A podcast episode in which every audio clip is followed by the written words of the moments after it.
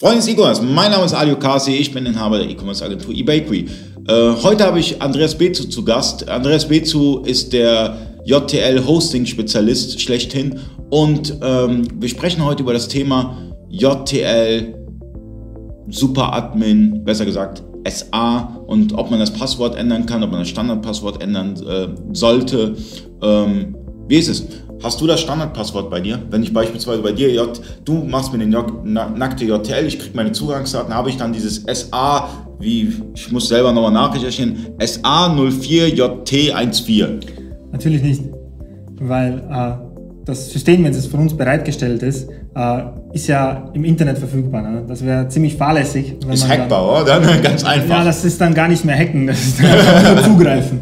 äh, es ist natürlich nicht ratsam, äh, das Passwort dann so zu lassen, wie es standardmäßig ist. Aber es gibt ganz, ganz viele Händler, also an alle Händler, die gerade zuschauen, ändert das Standardpasswort. JTL selber sagt, ändert sofort das Standardpasswort, ja. Ich sehe noch viel zu viele Händler, die das JTL Standardpasswort nutzen. Also wenn ihr wirklich wollt, dass jeder eure Daten einfach mal abgreifen kann, dann lasst es so. Aber wenn ihr ein bisschen Sicherheit haben wollt, ändert dieses Datenbankpasswort. Das dauert auch nicht lange und Andreas erklärt auch wie. Wie ändere ich dieses Passwort? Ja, ich starte einfach äh, das SQL Management Studio. Herunterladen bei Microsoft kostenlos. Äh, und äh, kann dann einfach äh, die Benutzer aufklappen und dann sehe ich auch da schon den SA-User und bei diesem SA-User über die Einstellungen kann ich dann einfach das Passwort definieren. Wie lange dauert das? Das dauert unter einer Minute.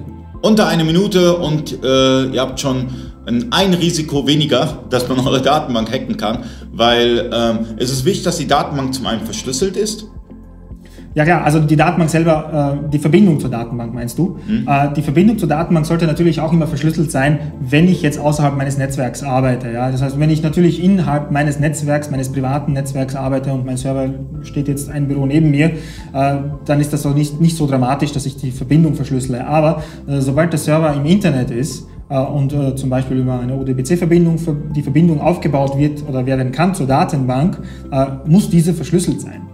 Ja, das mache ich dann über ein SSL-Zertifikat. Äh, das kann ich dem SQL-Server zuweisen. Und dann nutzt der eben dieses SSL-Zertifikat, um sich zu authentifizieren und die Verbindung zu verschlüsseln. Okay, und dann hat man die höchstmögliche Sicherheit. Ja, das ist schon mal sehr, sehr sicher, ja, weil durch die SSL-Zertifikate habe ich gewährleistet, dass die Gegenstelle wirklich das ist, was ich erreichen möchte. Äh, und durch die Verschlüsselung ist der Datenstream selber auch verschlüsselt. Ja? Also da habe ich schon ziemlich ziemlich abgesichert. Okay, haben wir weitere äh, Möglichkeiten, das Ganze sicherer zu gestalten? Also zum einen haben wir jetzt darüber gesprochen, dass einmal das SA-Passwort an, an sich äh, geändert werden sollte. Ähm, ihr könnt im Internet recherchieren, wie sollte ein Passwort aufgebaut sein, am besten so kryptisch wie möglich. Dann SSL-Verschlüsselung. Was gibt es noch für Möglichkeiten?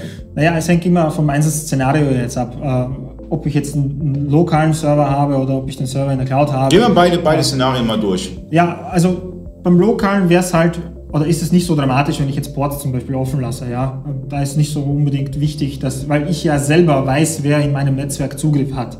Äh, beim Server außerhalb, das heißt in einer Cloud oder irgendwo im Internet, ist es wichtig, dass ich diesen so absichere, dass keiner darauf zugreifen kann, beziehungsweise auch nicht äh, Lücken ausnutzen kann des Systems. Das heißt, äh, ich muss eine Firewall davor schalten. Windows selber hat auch eine Firewall, ja. Äh, nichtsdestotrotz ist es immer ratsam, eine zusätzliche Barriere zu haben, ja, eine zweite Firewall, weil die Windows Firewall kann einfach sich aufhängen. Es ist eine Software, wenn sie sich aufhängt, ist sie nicht mehr da. Und damit wäre der Server offen. Deswegen äh, gibt es bei uns zum Beispiel immer eine zweite äh, Firewall davor. Äh, und wir schalten dann auch nur die Ports frei, die wirklich genutzt werden. Das heißt, den RDP-Port, dann den Port für die Datenbank, also für ODBC-Verbindungen, der von uns sehr hoch gewählt ist, mit, mit 50.000.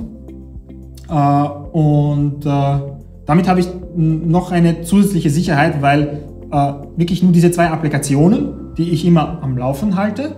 Das heißt, ich schaue immer, dass die abgedatet sind, dass keine Lücken vorhanden sind in der Software.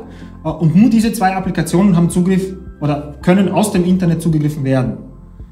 Und damit kann es nicht irgendeine Drittsoftware, die ich jetzt gar nicht nutze, zum Beispiel, und deswegen auch nicht update, äh, kann dann keine Sicherheitslücke darstellen, sodass jemand auf diese zugreifen würde von extern. Was sind denn die klassischen Sicherheitslücken? Beispielsweise, ich bin jetzt ein Händler und, und habe jetzt irgendwo gehostet und ähm, möchte jetzt zu dir wechseln. Wo siehst du die größten Sicherheitslücken bisher? Also du hast ja, du hast ja, du hast ja Erfahrungswerte gesehen. Ja, also einerseits wirklich in der Verschlüsselung. Ja, also es, nutzen sehr, sehr wenige Leute eine Verschlüsselung der Verbindung. Ja. Und wie gefährlich ist das? Naja, damit ist alles abgreifbar. Das heißt, ich kann mich mit äh, Port-Sniffing draufhängen und sehe den genauen Datenstrom. Ich kann alles sehen, was da transferiert ist. Das heißt, die Daten sind dann wirklich im Plaintext da. Äh, und das ist nicht so gut, ne? wenn ich äh, wichtige Daten, wie in einer JTL Wavi zum Beispiel vorhanden sind, äh, mhm. transferiere. Äh, ansonsten ja, natürlich ein Backup-Konzept, klar. Ne? Das ist auch etwas, was sehr wichtig ist, was von vielen einfach ignoriert wird, so lange bis eben ein Problem entsteht und dann versucht man sich um Backups zu kümmern und dann könnte es schon zu spät sein. Ja, das stimmt. Und ähm, das mit der SSL-Verschlüsselung sollte man nochmal unterstreichen. Also Leute, ähm, wir machen diese Videoreihe, damit wir euch auch so ein paar Tipps geben, die ihr dann auch so schnell wie möglich umsetzt. Ähm, entweder beim Servicepartner eures Vertrauens oder bei Herrn Bezu von Ecomdata. Und ähm, ja, ich hoffe, wir konnten euch ein bisschen was helfen. Und ähm, danke fürs Zuschauen. Bis zum nächsten Mal.